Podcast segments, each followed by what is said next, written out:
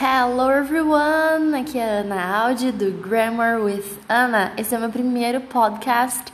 É... Hoje a gente vai falar sobre um assunto que muita gente me pediu. Eu abri um box nos stories do Instagram falando para o pessoal mandar né, coisas que eles gostariam de ouvir num podcast e várias pessoas falaram para eu falar sobre falso cognato. É... Eu vou fazer vários podcasts aqui e sobre variados temas, coisas em inglês. Alguns vão ter participações de outras pessoas. Então vai ficar bem legal. Eu já tenho vários aqui planejados e eu acho que vocês vão gostar bastante. Bom, então o que, que é primeiramente um falso cognato? Existem palavras no inglês e no português que são muito parecidas. Por exemplo, se você pegar aí a palavra platform, platform, Platform, se você escutar, se você ler, você, por dedução, vê que ela se parece muito com a palavra plataforma. Platform, plataforma. E de fato é. Então, uma plataforma de trem, de metrô, uma plataforma online, é um platform. É... Porém, existem outras palavras que não parecem realmente o que elas são. Então, existem palavras que não têm nada a ver, né? Então, você pode pegar uma palavra assim, understand. Understand. Understand significa entender. E não tem nada a ver, não se parece e também não parece nenhuma outra palavra do português. Mas tem algumas palavras que parecem uma palavra do português, mas não são. Que é o caso, por exemplo, da palavra pretend. Pretend. Pretend, se você lê, se você escuta, parece que é pretende, pretender, pretendo. Então, se alguém chegar para você e falar assim: I pretend to be a doctor. I pretend to be a doctor. Você entende, quando você lê isso ou você escuta, você entende que a pessoa está falando assim: eu pretendo ser médico, médica, né? Porém, pretend significa fingir. Então, muita gente erra esse tipo de coisa. As pessoas não querem falar ah, eu pretendo ser médica. E daí a pessoa fala: Olha esse trovão, gente, tá dando uma super chuva aqui, ó. Rainy day total hoje. Ah, bom, então a pessoa ela quer falar eu pretendo ser médica e na hora de traduzir pretender, ela pensa que é pretend e acaba falando que ela finge que é médica. Então, é muito complicado. Os falsos cognatos são uma coisa que a gente tem que de fato saber para não cometer esse tipo de erro, né? Porque pode mudar completamente o significado da nossa frase e no caso dessa frase que eu usei como exemplo, pode até soar uma coisa ruim, né?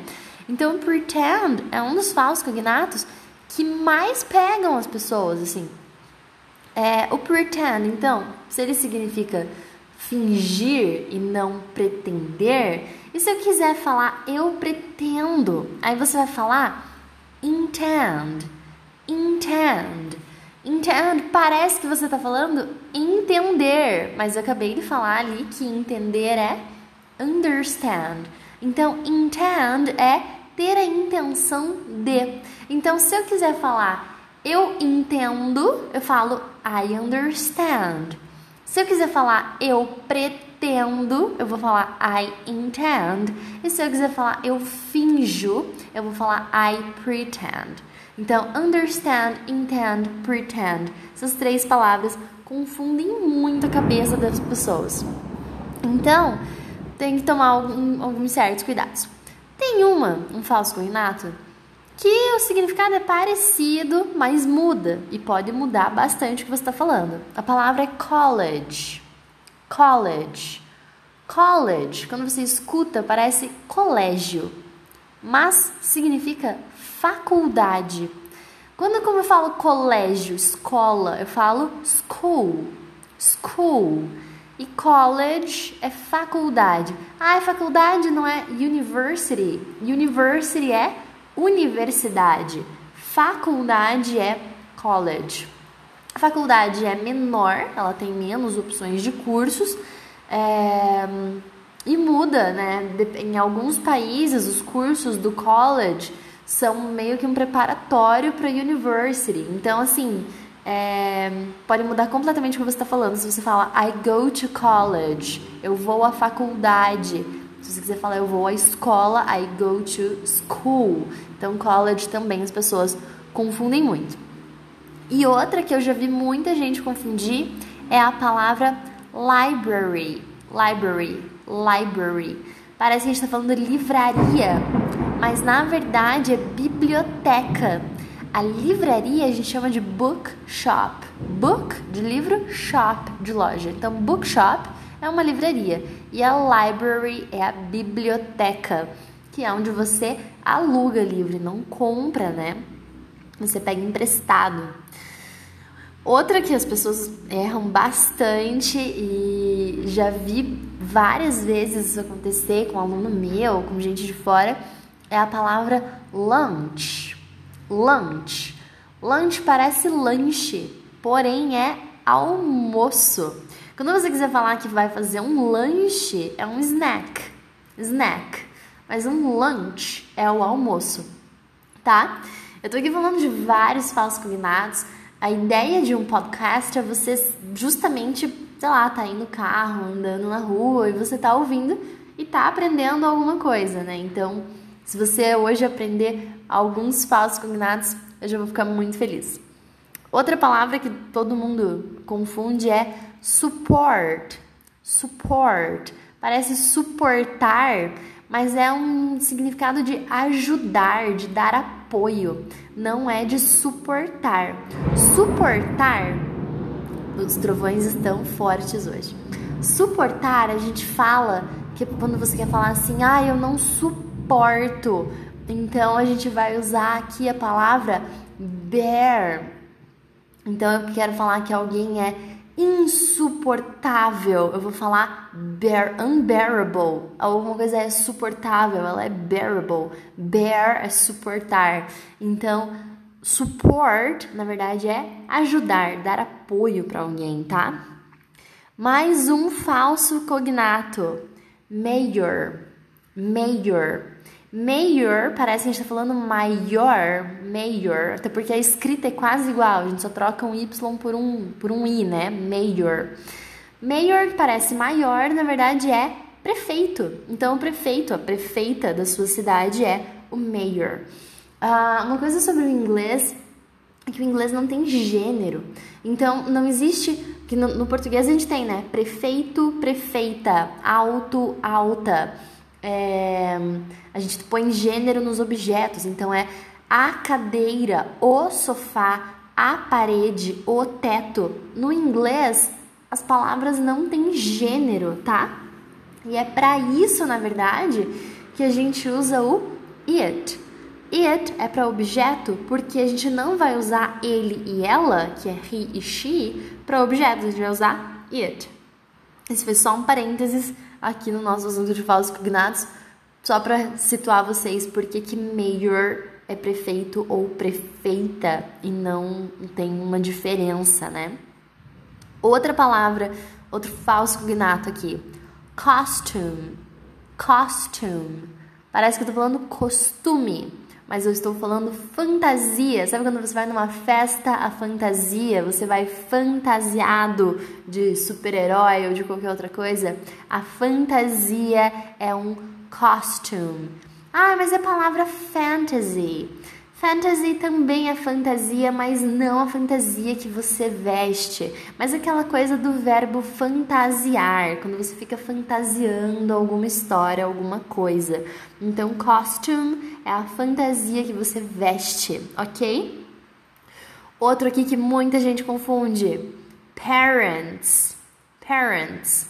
Parents. Então, eu quero falar my parents. Parece que eu tô falando meus parentes. Mas na verdade, parents só, só serve para pai e mãe. Quando eu quero falar os meus pais. Sabe? Ah, os meus pais são casados, os meus pais são separados. Os meus pais são my parents.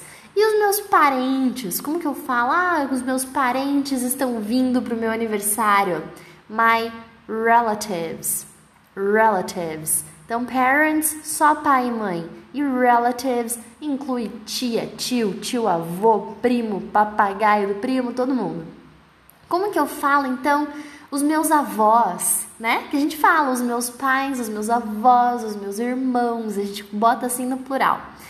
Os avós, quando a gente vai falar o avô, é o grandfather e a avó é a grandmother. Então, os meus avós são os meus grandparents. Grandparents são os meus avós, ok? Outra palavra aqui que pega bastante: fabric. Fabric. Fabric parece fábrica, fabricar, talvez.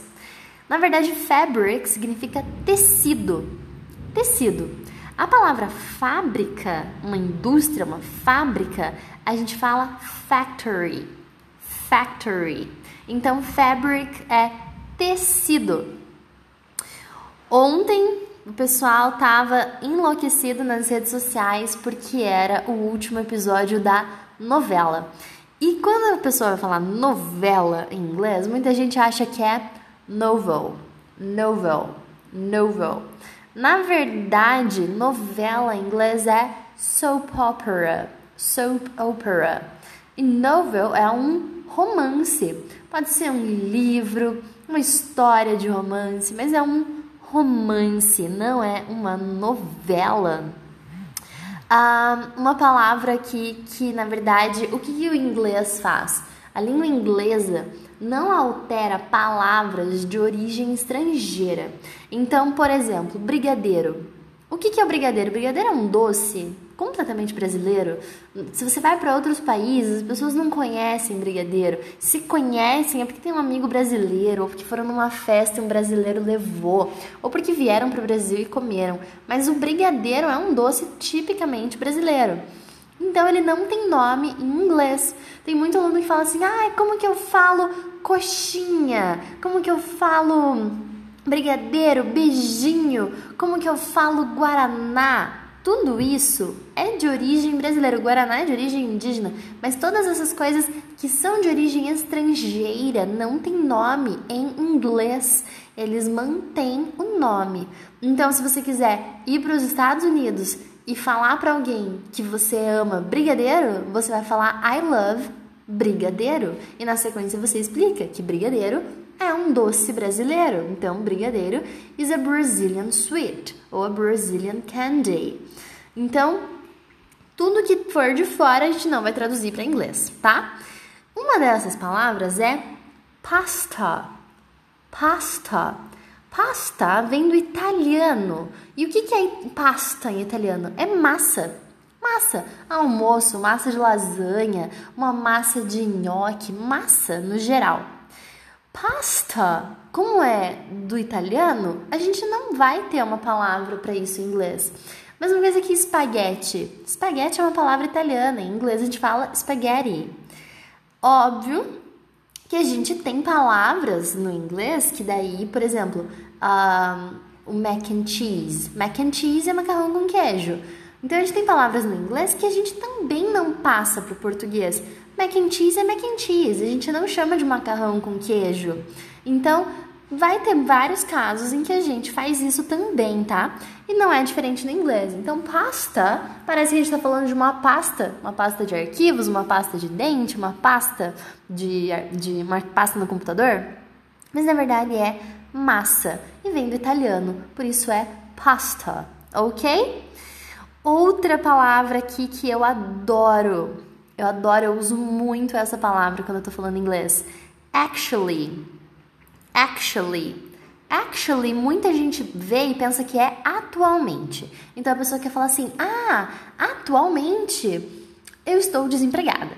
Aí a pessoa pega e fala assim: actually, I'm unemployed. I'm unemployed. Eu estou desempregada. Acontece que atualmente a gente fala currently. Currently, que vem de current, que é atual current, currently, atualmente. E actually significa na verdade. Então eu falo assim: "Ah, você trabalha, né?" E a pessoa quer me responder: "Meu, na verdade eu tô desempregada." Aí ela vai falar aquilo: "Actually, I'm unemployed." Então ela não tá falando atualmente eu estou desempregada, tá falando na verdade eu tô desempregada. Então, actually significa na verdade. Uma que, assim, ó, é o clássico da confusão quando você vê escrito em uma porta a palavra push. Push. Parece push, puxar, push. Mas na verdade, push é empurrar e puxar é pull. Então, quando as pessoas daqui do Brasil vão para um país de língua inglesa e elas leem push na porta, é muito comum que essa pessoa puxe a porta, mas é para empurrar. Essa é para vocês não esquecerem, para vocês não errarem na hora de abrir uma porta. Óbvio, até quando eu tô no Brasil, eu faço confusão, né? É difícil a gente parar para ler o que está escrito na porta. A gente simplesmente tenta sempre empurrar e às vezes a gente tem que puxar. Mas então, para vocês saberem que push é empurrar e pull é puxar, ok? Bom, então a gente tem aqui uma outra palavra que eu acho que confunde bastante, que é tax. Já vi muita gente errar até na hora de falar. Eu quero falar assim, eu vou pedir um táxi. Já vi muita gente falar tax. A, escrita da palavra táxi em inglês é igual ao do português, com a diferença de que não tem acento no A, porque no inglês a gente não tem acento nas palavras, tá? É, então, na verdade, a pronúncia correta da palavra táxi em inglês é taxi. Taxi. A gente vai fazer esse som de E no A, mas a gente fala o I. E eu já vi muita gente falando tax. O que é tax? é imposto. Então, se você falar que você vai pegar um tax, na verdade você vai pegar imposto, você não vai pegar um táxi. Então, taxi e tax são coisas diferentes. A pronúncia nessa hora faz toda a diferença. E eu sempre falo isso para os meus alunos, a importância de uma pronúncia correta. Quer ver uma palavra que pode, se você errar a pronúncia, ela fica errada? Tem muita gente que lê palavra que começa com R no inglês. Por exemplo, a palavra coelho. Coelho em inglês é rabbit. Rabbit. Olha o som do R no começo da palavra. Eu não falo rabbit, eu falo rabbit. Rabbit. Se eu falar esse som de R ao invés de R, às vezes eu posso mudar completamente o significado da palavra que eu tô falando. Quer ver um exemplo? A palavra vermelho, a cor vermelha é red. Red. Começa com R, então eu falo red. Se eu falar head, e já vi muita gente falando, eu tô falando cabeça e não vermelho, porque cabeça escreve com H. Então o H pra gente no português é mudo, né? A gente fala helicóptero, hipopótamo. A gente não fala o som do H. No inglês, o H tem som de R. Então, a gente fala head, hair, here, um, uh, uh, uh, nossa, não consegui pensar helicopter, deixa eu ver, house, history. Então, quando começa com H, vai fazer som de history, tá? E quando começa com R, a gente fala red, rain, road, river. Então a gente não fala rio, a palavra rio não é river, é river, ok? Então é muito importante, uma pronúncia correta pode fazer toda a diferença no que você está falando. Então é muito importante, tá? Mais um falso cognato só para gente finalizar aqui o nosso podcast sobre falsos cognatos nesse dia super chuvoso, cheio de trovões a palavra enroll. Enroll. Enroll, parece que eu tô falando enrolar. Enroll. Enroll, na verdade, é você se matricular, se inscrever em alguma coisa. Então, se você vai fazer uma matrícula num, num curso, em qualquer coisa, você está fazendo um enrollment. Enrollment, que é a matrícula. E o verbo enroll, que é matricular-se. Ok? Se inscrever. E falando em matricular e se inscrever, vocês podem dar uma olhada lá no Get Fluent. www.grammarwithana.com. Lá a gente tem um curso para você fazer um enrollment. É um curso de inglês completo que vai desde o zero até o bem avançado para você aprender muito vocabulário e aprender a fazer a construção correta das frases sem ficar ali anos estudando todas aquelas regras gramaticais que você nunca mais vai usar depois. Ok? Gente, então é isso. Espero que vocês tenham gostado desse podcast.